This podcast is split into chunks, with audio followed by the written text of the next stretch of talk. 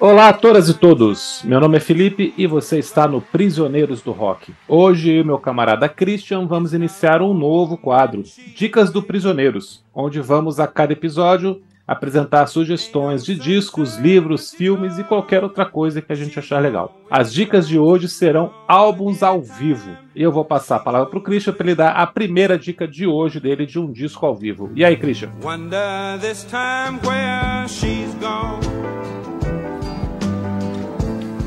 wonder if she's gone to stay.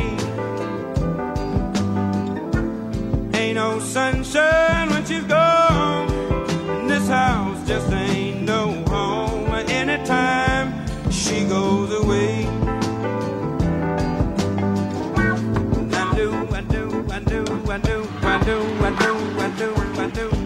E aí, meus amigos, minhas amigas, olá a todos, Felipe, meu querido, estamos aqui hoje com essa, essa estreia, né, um quadro novo de dicas, e hoje a gente está falando sobre discos ao vivo. Não é fácil, né, porque a gente adora né, discos ao vivo, é uma coisa que faz parte do, do nosso imaginário, aí, tem alguns grandes clássicos, né, então a gente combinou aqui cada um separar hoje dois, né, eu vou falar de dois, Felipe vai, vai falar de dois, que são incrivelmente distintos uns dos outros, né? Isso ficou uma coisa bem legal. A gente não combinou isso, mas aí quando as escolhas apareceram, vocês que nos acompanham aqui vão ver que a gente abriu um guarda-chuva enorme. Mas é isso, né? O artista ali mostrando é, o que sabe, tocando suas, suas músicas, é, às vezes em, em, versões mais extensas, né? Ou então é, é com arranjos diferentes para tentar encantar ali o seu público, né?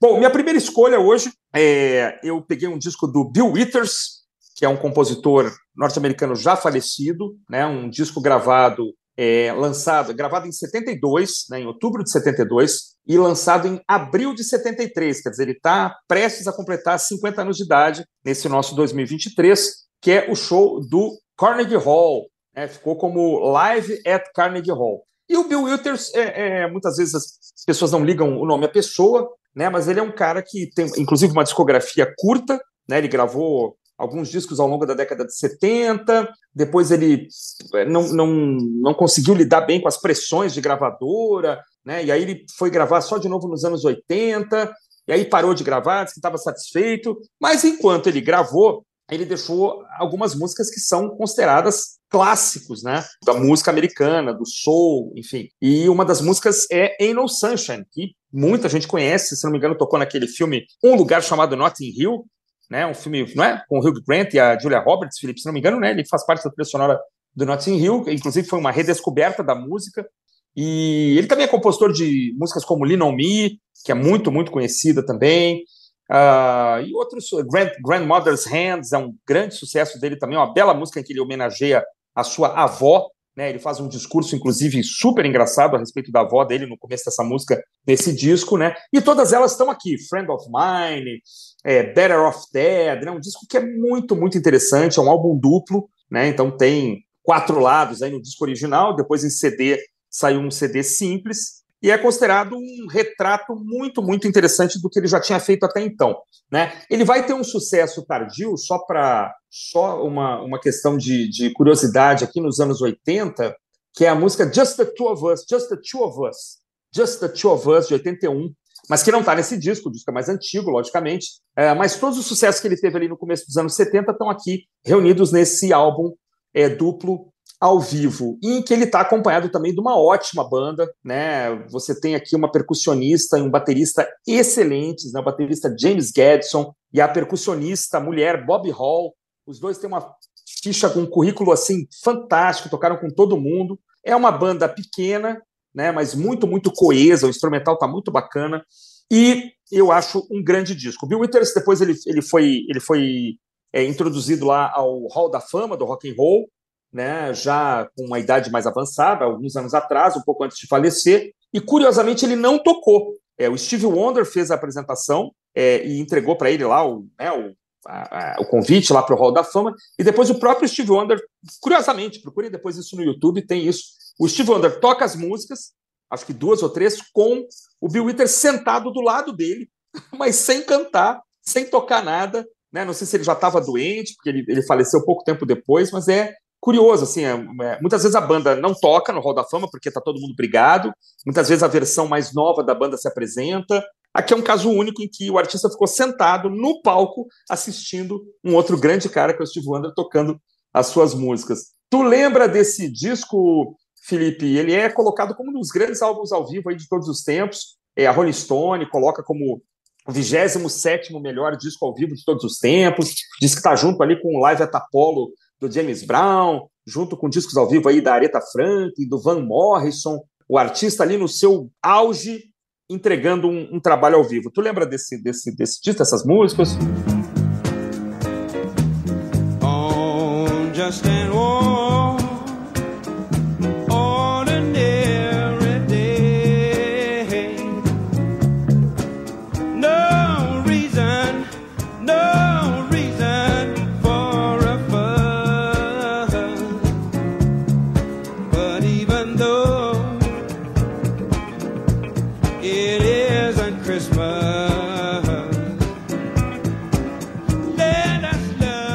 lindo álbum, né, cara?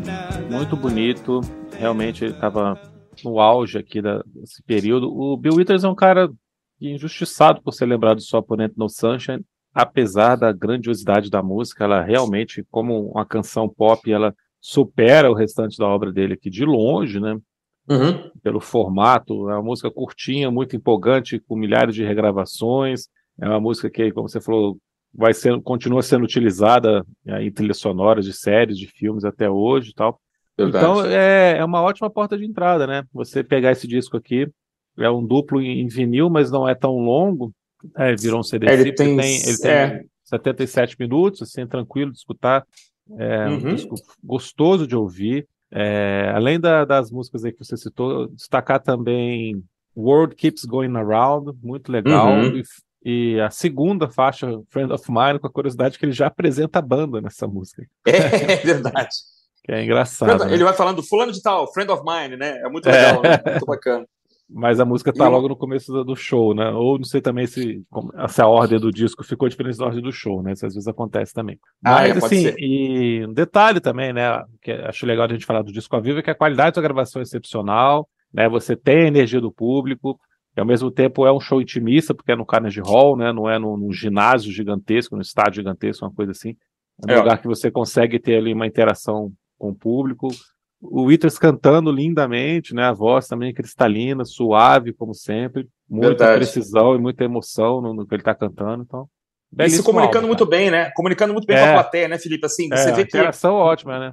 Puxa, no meio, ele tá falando alguém, você ouve assim um yeah, lá no meio da plateia, assim, alguma mulher, algum cara concordando, né? Então parece um, um culto quase, né? Quando ele fala da avó dele, é muito bonito, né? Que ele, ele vai cantar Grandmother's Hands, que fecha o, o lado o lado um, e ele fala que a, a avó, a primeira coisa que ele teve que fazer na vida foi tomar conta da avó. Ele tinha, sei lá, uns 5 ou 6 anos, e o máximo que ele podia fazer era deixar a avó cair em cima dele caso ela resolvesse cair. era o máximo que ele podia.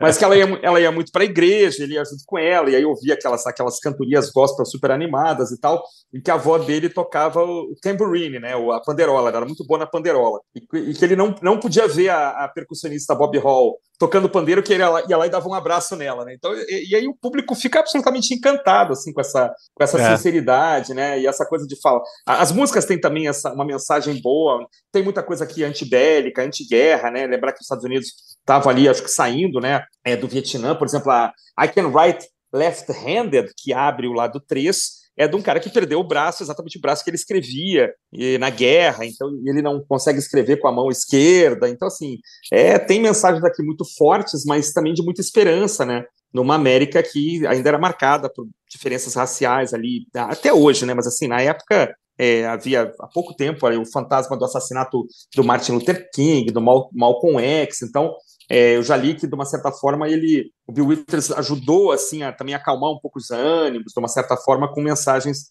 é, de esperança, como Lean Me e, e, e, outras músicas aqui bonitas, né? Então tem, tem esse lado também de pacificação é, dos ânimos, né? Isso, isso faz desse disco também um disco muito especial.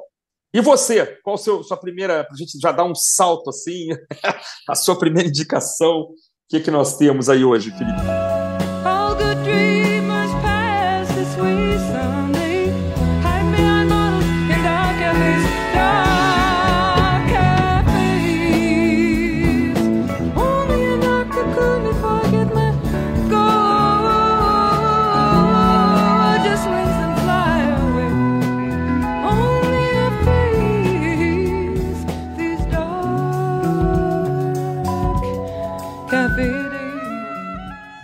Não, vamos dar salto não, cara. Vamos ficar por aqui mesmo, na mesma ah, época. É, minha primeira dica é Miles of Isleys. Eu não sei como se fala. Isleys, Isleys. É, álbum ao vivo da cantora, compositora e guitarrista canadense Johnny Mitchell. O disco foi lançado em novembro de 74 e foi gravado durante a turnê promocional do Corton Spark. É, são sessões de março e agosto de 74, né, shows feitos em Los Angeles e Londres. É um duplo em vinil também, com 22 faixas. É, pela primeira vez, a Johnny Mitchell estava excursionando com uma banda, né, porque até então ela só tocava voz e violão, então você já ganha aqui uma sonoridade mais envolvente. Tem os primeiros toques do, de uma fusão, de um jazz fusion, né, que ela começaria a fazer a partir de então. É, mas está aqui o, o, folk muito presente também. É um característico do trabalho da Johnny Mitchell. É, a voz dela está absolutamente cristalina, perfeita. É impressionante a captação de voz em 74 aqui de um show ao vivo. Ela cantando tão lindamente e também está se apresentando com a voz que ela tinha. Mesmo ao vivo, você vendo que ela conseguia chegar naqueles agudos impossíveis, né? Que é muito legal. É verdade. É, banda bem talentosa aqui, Tony Scott na flauta e sax, Max Bennett no baixo, John Gary na bateria. Canções assim da, dessa fase clássica, essa primeira fase clássica da Johnny Mitchell, são os, as músicas da, da, do álbum aqui, as faixas que estão aqui, né? Coisas como Big Yellow Taxi, Woodstock, Both Sides Down, Circle Game, tá abrindo lá do 3 aqui versão maravilhosa de mais de seis minutos. E destaque também para a versão de Last Time I Saw Richard, com banda, diferente do que aparece no álbum Blue. É, que ela faz uma brincadeira no meio, na hora que ela, tá, que ela tá contando que a garçonete fala que o bar já vai fechar, né, a cafeteria já vai fechar, ela, ela imita uma voz de uma, uma garçonete meio, meio mal-humorada, assim, a plateia cai na uhum. gargalhada numa música que é muito melancólica, muito pesada, né? Ela faz essa quebrada, assim, muito legal. E aí no, nos refrões apenas que a banda a, que a banda entra, cara, é muito bonito. É de arrepiar, assim, ela cantando os refrões dessa música, que são os dois refrões, né, que tem letras diferentes, mas com mensagens muito tocantes, melancólicas, mas muito bonitas. E cresce muito com a, com a entrada da banda, assim, junto com ela cantando. Dá uma acelerada também. Resumo, cara, é impressionante um, uma captura de um momento brilhante da carreira da Johnny Mitchell, que continuaria depois fazendo grandes álbuns, mas aqui é um retrato de um período muito interessante, né? Com demonstração da, da grande habilidade dela como cantora, compositora e, e tocando também.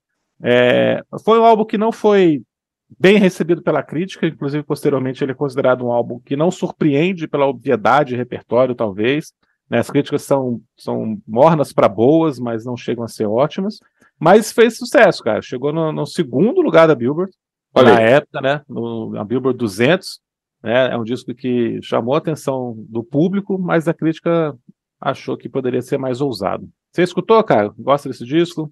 Pois é, então eu não, não sabia até a gente começar a montar essa pauta. Eu tenho o Blue, tenho o Corten Spark, tem algumas coisinhas da Johnny Mitchell, mas esse disco tinha me passado completamente batido, cara. Engraçado mesmo. Aí a gente começou a falar dessa pauta, eu fui, fui dar uma boa olhada e é muito bacana, cara, muito bonito e assim, é inexplicável a crítica. É, talvez a crítica estivesse fazendo aquele movimento. Ah, você já fez tantas coisas fantásticas que agora eu vou falar mal aqui. Eu tive, tenho a oportunidade de falar mal, que é um, uma coisa que às vezes acontece, né?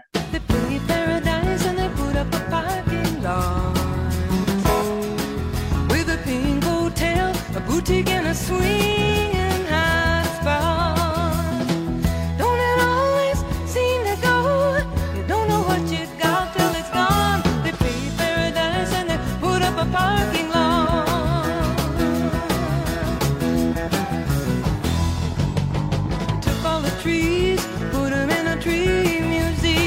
Mas as músicas são belíssimas. A gente falou bastante da Johnny Mitchell quando nós fizemos o nosso episódio sobre o disco Blue, né? Que fez 50 anos, imagina, no passado, né? 71, Blue. 21, cara. Já faz esse tempo todo? Ah, é, é tem razão, tem razão. É For the Roses, Corted Spark, e aí vem esse ao vivo, né? Não, acho perfeito, ela é incrível, tem um vocal lindo. Aqui ela me parece que ela tá.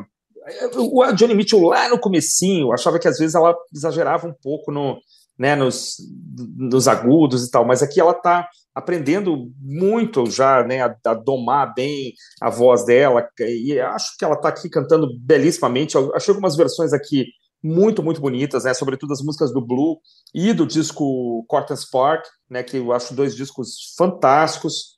É, as músicas que você destacou é, são elas mesmo, né? A própria Blue, né? Ficou muito bonita também e I Want também, achei que ficou muito bacana, né? Que é uma música também do disco Blue. Então, puxa, e a banda é uma banda também de, de, esse povo sabe escolher, né, cara? Esse, esse esses artistas é, americanos, é você, você, você e montam uma banda ali, às vezes para uma turnê só. E os caras têm uma ficha corrida fantástica, né? Então, o que você falou do Tom Scott, falou do Robin Ford, o guitarrista é, tocou com Yellow Jackets, tocou com Miles Davis, imagina, são caras que é, tocam muito bem, né? Então, esse é um descasso, acho que também, respondendo uma pergunta que a gente fez aqui em off, ele absolutamente representa, né, é, um ponto muito alto da carreira. Acho que para muitos fãs da Johnny Mitchell, esse aqui é o grande momento dela, né? Não é todo é. fã que gosta do, dos flertes dela com jazz, gravações com Jaco Pastores, gravações com o baixistão aquele Bingos, né? É, então, muita gente acha que aqui é o, é o momento definitivo, né? Então, cara, é, absolutamente um descasso, é. Né? Muita gente considera que aqui é o ponto alto, né, Felipe? Pega uma fotografia de 71 até o 74 aqui, né? O Blue, uhum. For the Roses, Corton Spark. É um retrato dessa primeira fase, porque depois ela começa a mudar muito esse estilo, né? Começa a ficar mais, mais ousada, né? Nessa, nessas fusions com jazz, né? Sai um pouco do folk, ou sai bastante, Exatamente. Até, não fica tão e agradável para né, a maioria das é, pessoas. É, para o ouvinte médio, né? Assim, o, o, a incursão pelo jazz às vezes assusta um pouco, né? E uma coisa, né? A pessoa que termine de ouvir, que saiba que ela escreveu todas elas, né, cara? Então ela é absolutamente autora de todas as músicas desse disco, né? Então, assim, é. É, isso é um, tem que ser uma nota é, marcante, né, cara? A, a, a Guria realmente era uma compositora é, ela tá aí entre nós ainda, né? Claro, já tá bem, bem senhorinha e bem. Acho que não, não sei nem se grava mais. Saúde não estava muito boa também, mas, cara. Se eu não me engano, ela voltou a se apresentar agora. Ela teve um, um aneurisma, se não me engano. Foi isso, né? Acho que foi isso se mesmo. recuperou e ia voltar a fazer shows agora, em 2023. Legal. Tinha visto umas fotos dela em cadeira de rodas e tal, um pouquinho, é, um pouquinho tá combalida, né? Ia voltar a fazer shows. Ela vai fazer 80 anos dia 7 de novembro. É, e canadense, né? Como nosso amigo Neil Young, ela também é, é, de Alberta, no Canadá, então mais uma canadense aqui fazendo, fazendo história. Curioso, no Canadá, o disco chegou à 13 terceira posição, ele ficou melhor posicionado na, na Billboard. Mercado americano. Mercado americano, realmente ela, é, ela adotou, disco de ouro. não, uma artista uma... que nunca foi uma super vendedora de álbuns, né? Também ela não é uma artista pop, nunca foi uma artista pop assim de vender milhões.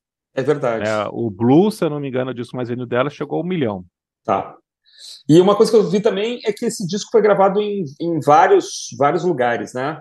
É, você não é, um, não é um local. Eu é um acho local que é Londres só. e Los Angeles só, cara, se eu não me engano. Isso, perfeito. São duas eu datas, só não entendi né? essa, Março essa e foto... agosto em Londres e essa... Los Angeles, né? É, né? E essa foto da capa, cara, é um auditório vazio? É. Estranho, né? Eu, tinha, tinha... eu achei que quando eu vi a primeira vez, eu achei um desenho meio, meio abstrato, mas é um, não, é um auditório, né? É um, dos, é. um desses, né, onde ela tocou, provavelmente. Com certeza.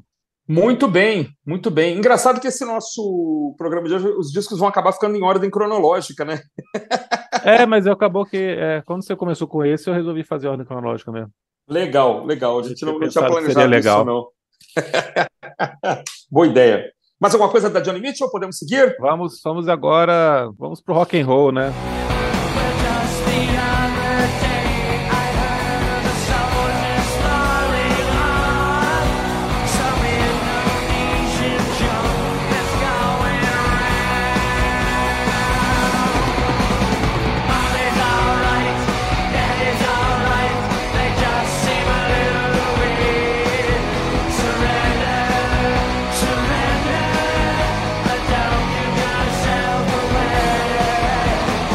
Para o rock and roll, cara. Eu trouxe também para a gente falar uma dica de ouro aqui para os nossos ouvintes, que é o disco ao vivo do Chip Trick, gravado no famoso Budokan, no Japão.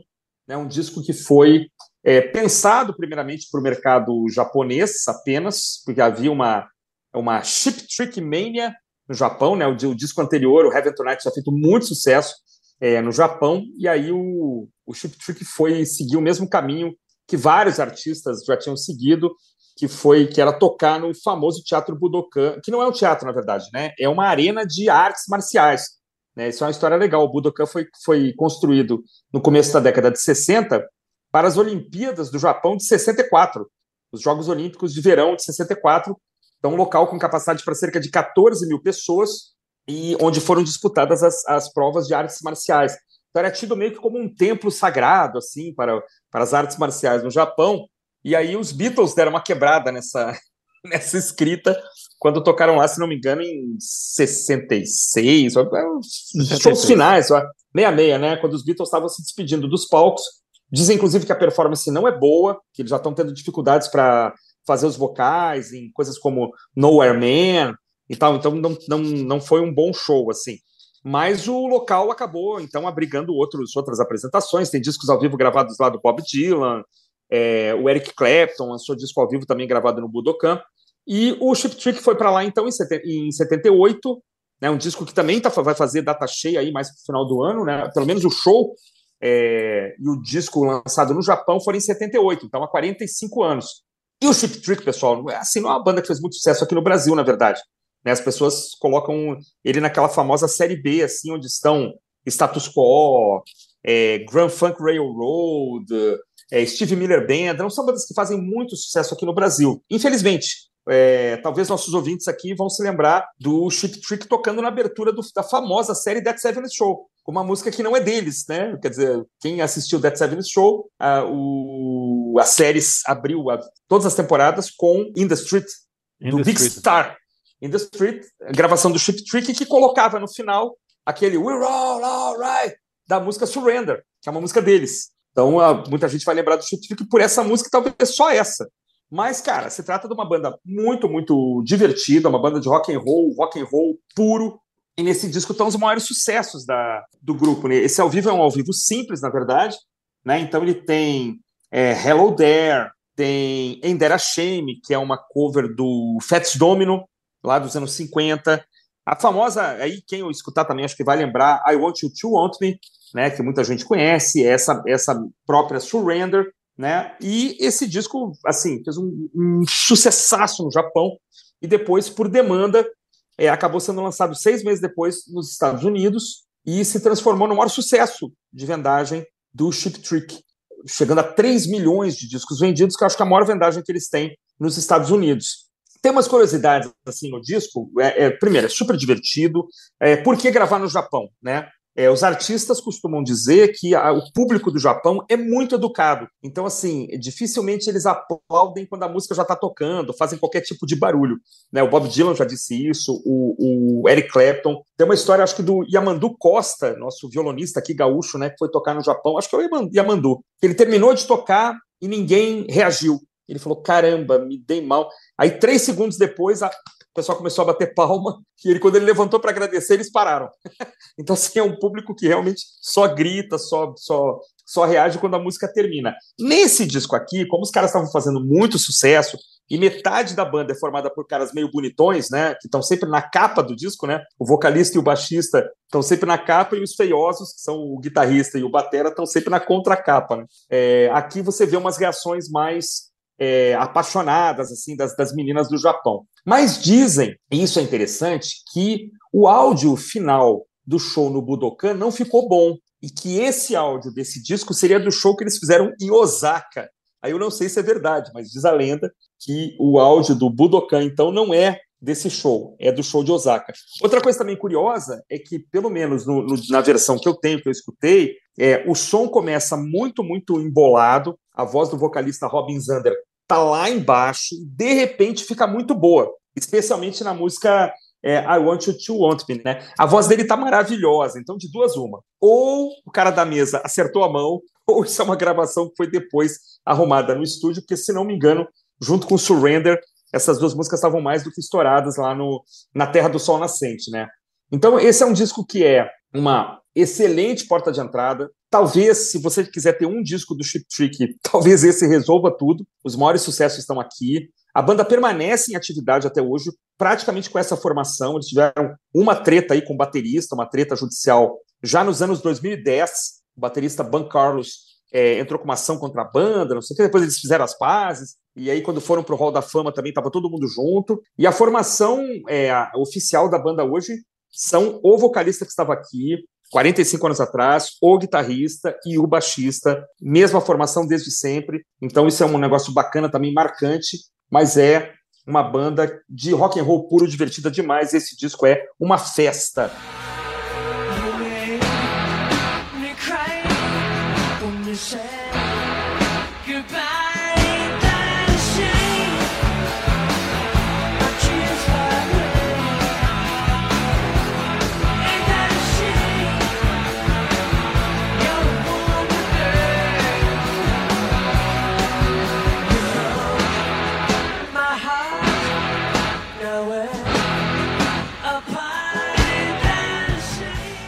Como é, é, legal uma banda que temos chamada Hello There para abrir um show, né?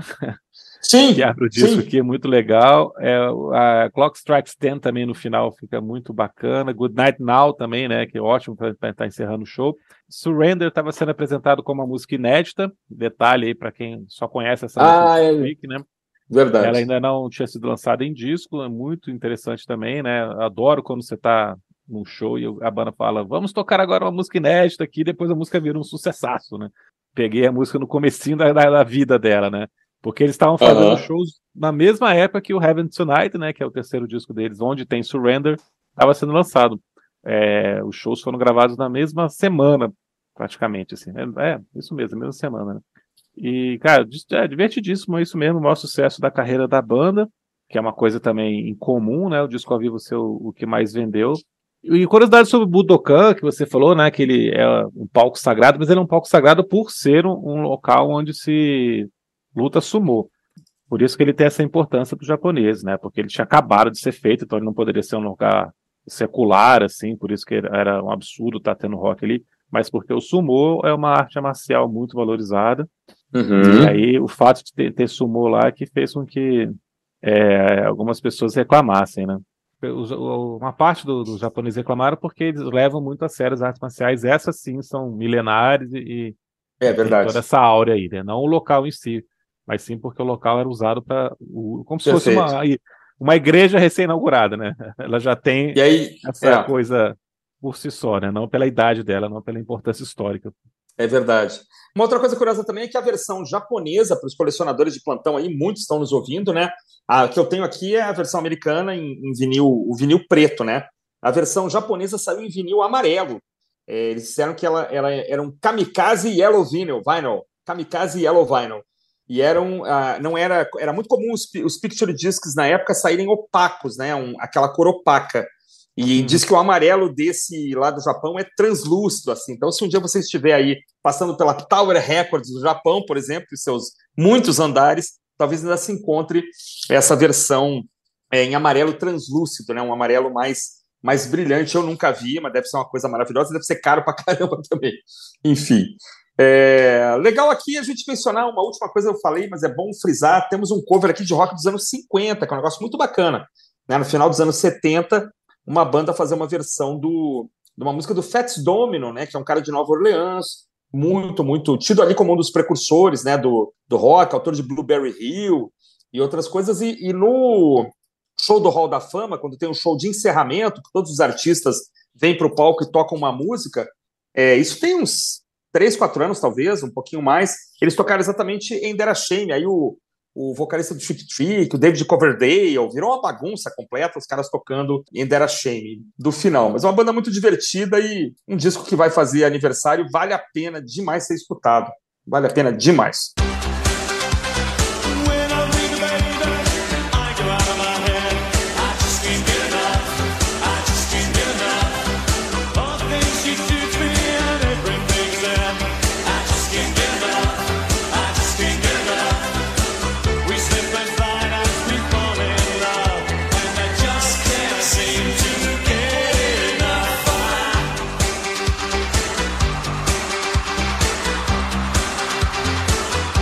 Maravilha. Então vamos para o último aqui.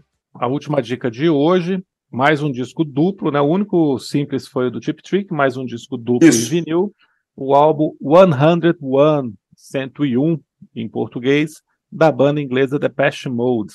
O disco foi gravado na turnê do Music for the Masses, que é o disco, quinto disco de estúdio da banda, de é, turnê de 87 88, e o, o, o, título faz referência ao número do show da turnê, centésimo primeiro show da turnê, que aconteceu no Rose Bowl, em Pasadena, que é o estádio de futebol, onde inclusive o Brasil jogou na Copa de 94. É, é um momento muito especial da carreira do Depeche Mode aqui, essa turnê e esse disco, porque eles já tinham lançado um, dois, três, quatro, cinco, sexto disco de estúdio da banda, né, o Music for the Masses, corrigindo. Eles já tinham lançado oh. seis discos ao longo dos anos 80, vinham crescendo a cada álbum, apurando, assim, lapidando o seu estilo. O Music for the Masses, como o próprio título já diz, foi feito para as massas mesmo, para ser um disco de sucesso e conseguiu. Pela primeira vez eles conseguiram chamar a atenção do mercado americano, chegar na 35ª posição na Billboard, inclusive, né, estão fazendo essa turnê lá por conta disso também. Então eles estavam assim, até então era o auge da banda e é um disco de celebração desse momento da carreira, reunindo assim os maiores sucessos até então. Um álbum com a qualidade sonora muito boa, né? A gravação, gravações cristalinas assim, apresentações muito empolgantes, interação com a plateia, a seleção excelente da, das músicas, das coisas que tem aqui, tanto do comecinho como Just Can't Get Enough, que é um penúltima música que é maravilhosa, divertidíssima, que é do primeiro álbum, como as coisas do, do Music for the Masses que estão aqui, né, como Behind the Wheel, Strange Love e Never Let Me Down Again, também numa ótima versão. Coisas que são melhores até aqui do que no estúdio, como Somebody, por exemplo, que eu gosto mais da versão ao vivo, e Behind the Wheel também, eu prefiro essa versão ao vivo. Everything Counts, que fecha o álbum, também muito empolgante. Então, é um retrato de uma banda que estava ali no, se achando no auge, porque na verdade eles chegariam ainda mais longe no, no, no, disco seguinte, que é o Violator, né, que tem Join the Silence, mas que estava se celebrando e comemorando com seu público nessas turnês, assim, 101, 101 shows numa mesma turnê é sempre um número de respeito, né, e esse, ah, foi é? o centésimo, esse foi o centésimo primeiro e último show da turnê, por isso que mereceu esse destaque. É, então eu acho que quem não conhece Depeche Mode, conhece só alguns sucessos, é uma ótima porta de entrada para essa fase anos 80, depois o som deles vai mudar a partir daqui, então você tem uma fotografia de excelente qualidade e muita empolgação do que eles tinham feito até aqui. É, hoje, hoje a gente, no, no, no agora há pouco, no, no, nosso Instagram lá do Prisioneiros, a gente fez uma postagem sobre o Gary Newman, né, que tá, fez aniversário ontem, a gente está gravando aqui dia 9 de março, vou entregar dia 8 de março foi aniversário do Gary Newman. É, e a gente falou um pouquinho sobre esse comecinho do synth pop, né, na Inglaterra, né, esses pioneiros aí, Gary Newman, é, Human League, OMD e tal. E a, o Depeche Mode, ele, ele, eu parei um dia aí para escutar os primeiros discos, né, e é muito diferente, assim, né, do que eles viriam a fazer depois. Né? Eu não sei se a Just Can't Get Enough é a grande virada, assim, né, quando o Vince Clarke está na banda ainda, é o Vince Clarke, né, que está na banda, que depois foi para o Erasure, né, Felipe? Isso. E aí, é, eu lembro que, inclusive, eu escutei é, Jessica Garanã, acho que foi trilha sonora de novela, não sei se Louco Amor, Sol de Verão, sei lá, uma dessas novelas da Globo aí dos anos 80, tinha é, a Get Enough. E realmente é uma música super para cima, né? Super animada, quer dizer, como a Inglaterra conseguiu pegar esse synth pop é, meio gelado ali da, da Alemanha e tal e transformar num negócio super, super pop, super para cima, né? Super é, animado, né? E o Depeche Mode realmente embora haja sempre umas notas um pouco, um pouco é, tristões de vez em quando, músicas um pouco mais reflexivas, né? Mas realmente eles jogaram isso muito para cima. E eu lembro quando a Bis fez a resenha desse disco, né? Eu lembro de saber que ele tem esse nome porque é o centésimo primeiro show é, daquela turnê. É, e lembro que foi super bem falado e tal. Escutei, não escutei ele todo, aqui está um pouquinho fora da minha, da minha zona de conforto, né? Mas é, como eu estou tentando me aprofundar um pouco mais aí nesse synth pop britânico do começo da década e tal, realmente aqui a banda acerta, né? Uma coisa curiosa sobre esses discos ao vivo, todos aqui, e esse não é exceção, é que eles são lançados num momento muito apropriado. Muitas vezes a banda faz um disco ao vivo no momento que está embaixo, que ainda não aconteceu, o disco vira uma, um souvenir ali para colecionadores, né? uma coisa que não chega a acrescentar muito, né? E eu acho que esses quatro discos têm uma coisa de afirmação da carreira, né? Tanto o Johnny Mitchell quanto o Withers, Trip Trick, o Depeche Mode, olha, poxa, nós estamos bem aqui, a gente quer compartilhar isso com você que porventura não pôde ir no show, lembrar que é, essas bandas não conseguiam viajar também muitas vezes o mundo inteiro, né? Ou, ou, passar pelo Brasil, ou passar pela América Latina, ou chegar em outros, em outros mercados um, ainda periféricos, né?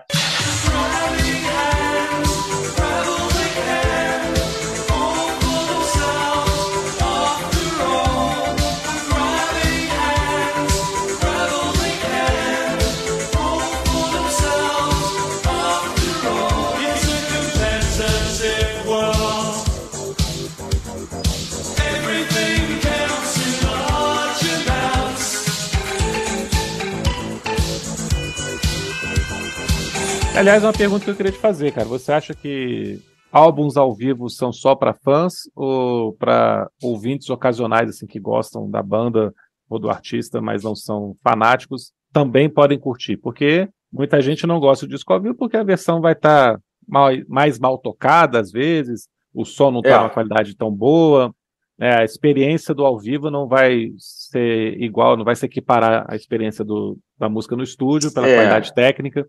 Então tem é. gente que não curte. Seria só para Eu acho que não. Eu acho que não. Eu acho que talvez alguns sim. Alguns, a, a, algumas bandas com mais idade agora estão é, fazendo o quê? Estão fazendo shows ao vivo em que eles tocam um disco de ponta a ponta, né? Isso é uma coisa que tem acontecido. Então toca o disco de ponta a ponta, inclusive as músicas ruins. Eu acho que aí o fã é, vai se divertir mais. Mas o disco ao vivo ele acaba sendo uma coletânea muitas vezes, né? Dos melhores momentos daquela banda, né? Até então. Então é claro que a banda, a não ser suicidas comerciais, ela vai se empenhar para tocar o que, ela, o que ela tem de melhor da melhor forma possível. Né? E embora, sem dúvida, raramente você tenha uma música tão bem executada quanto o estúdio, até porque é, você vai ter canais a menos, talvez instrumentos que não, que não apareçam, versões um pouco mais resumidas, você tem a emoção, né? A emoção do cara tá ali soltando aquela nota no vocal, fazendo aquela, aquele, tentando fazer aquele som mais próximo possível do que, do que foi, ou então reinventando a música, e você tem o público reagindo. Eu sempre achei emocionante, sempre achei o disco ao vivo uma coisa é bacana, ainda que ele tenha é, regravações aqui e ali, o som do público foi colocado depois, sei lá. Mas eu, eu acho sempre uma experiência legal, assim, como se eu, eu me, me sentia moleque, como se eu estivesse no show. Tô lá então, assistindo o show. Você acha, que a, né? você acha que a emoção compensa eventuais problemas técnicos? E às vezes eu até o, o, o, problema técnico faz parte dessa emoção, né? O vocalista não eu chegar acho, na cara. nota, não cantar igual, tal, faz parte dessa emoção de estar no. Eu acho que faz, cara. Você vê, palco, o, por exemplo, você, você, é um cara que, você é um cara que considera, e eu, eu concordo com você, já, já, discordei, mas não mais, o Fred Mercury, por exemplo, do Queen, como um dos maiores performers, ou o maior performer ao vivo de todos os tempos. É extremamente comum ele driblar uma nota em uhum. Gaga, em Don't, em Don't Stop Me Now, né? Ou o Roger Taylor lá da bateria fazer o, o agudo e o Fred não, se poupando ali para as próximas músicas. Cara, é muito bonito, cara. Ele, ele não está cantando a música né, da forma como está no disco, a banda não está, não tem como reproduzir é, aqueles sons todos, mas é bonito demais, cara. Eu, eu acho que faz parte. É, é, não uma gravação ruim, a pessoa ou uma gravação pirata feita num gravadorzinho que tá tudo ruim, mas assim, um disco ao vivo oficial geralmente é muito bom. É, o artista tá ali tentando fazer o seu melhor. Pô, você pega o David Bowie cantando Under Pressure com a Gail Ann Dorsey. É lindo, cara. É emocionante. Então, eu, eu sinceramente, eu, eu, eu, eu, eu curto a emoção. Eu respeito quem, porventura, acha o disco ao vivo um souvenir. Né? Algumas bandas abusam um pouco disso, né, cara? Lançam discos ao vivo demais, talvez. É, mas eu, eu, quando a banda é, é boa, eu gosto, eu me emociono, é, para mim tá, tá ótimo. É, para finalizar aqui, o Depeche Mode né, foi quinto lugar no Reino Unido, 45 lugar na Billboard. O disco vendeu 250 mil cópias no mercado americano, que foi um bom número para a banda na época, mas com um detalhe que vendeu mais 100 mil cópias do VHS. Olha só! Olha só, era, foi muita coisa nesse VHS que é muito legal. Depois foi relançado em DVD, foi relançado em CD com mais músicas, né? Essa, essa apresentação aqui, Blu-ray, etc. Mas na época foram, foram esses números. É, em seguida a banda ia estourar no mercado americano com Violator, né? Ia chegar uhum. a 3 milhões de cópias vendidas só nos Estados Unidos com o álbum seguinte. Então, como eu falei, é uma fotografia do que a banda fez nos anos 80. Com um detalhe, né? Você falou sobre é, o Justin Garanoff, que é a fase solar da banda, que é o primeiro álbum com Vince Clarke.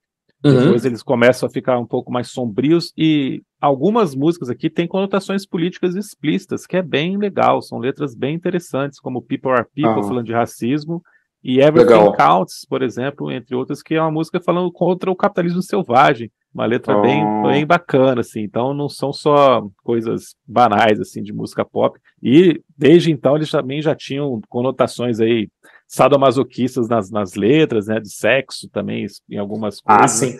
Uhum. Que são bem também diferentes de fetichismo, né? Stripped, somebody, uhum. são todas letras de relações amorosas assim mais complicadas e complexas, né? É, legal. Master and Servant, Master and Servant, explícito também o que, que é. Então, é uma banda muito legal, muito interessante, que eu gosto bastante.